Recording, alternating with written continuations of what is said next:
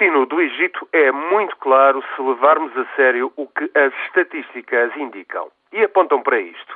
Mais de metade da população tem entre 17 e 30 anos. Encontrar emprego é uma quimera para a maioria dos jovens. De resto, mais de 10% da população egípcia subsiste na pobreza e 40% sobrevive com pouco mais de um euro por dia. Entre mais de 84 milhões de egípcios, cerca de 30% são analfabetos. Todos os inquéritos de opinião, por outro lado, referenciam maiorias significativas em apoio de princípios religiosos islâmicos conservadores ou radicais.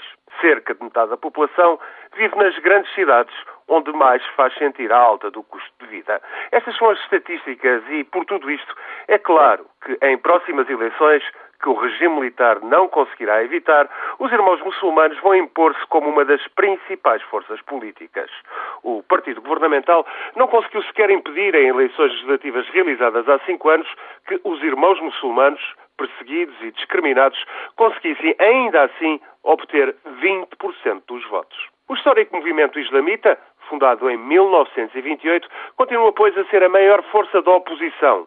Congrega uma vasta rede de assistência social colmatando a ausência do Estado e tem imensa influência ideológica. Por maiores que sejam as divergências entre os irmãos muçulmanos, o perfil altamente conservador do movimento é indiscutível.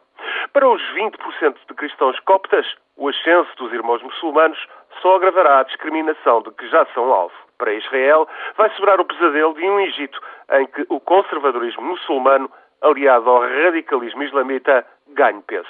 Mas é isto o que vai acontecer seja qual for o curso dos acontecimentos. O Egito vai sofrer uma forte guinada marcada pelo conservadorismo e radicalismo islamita.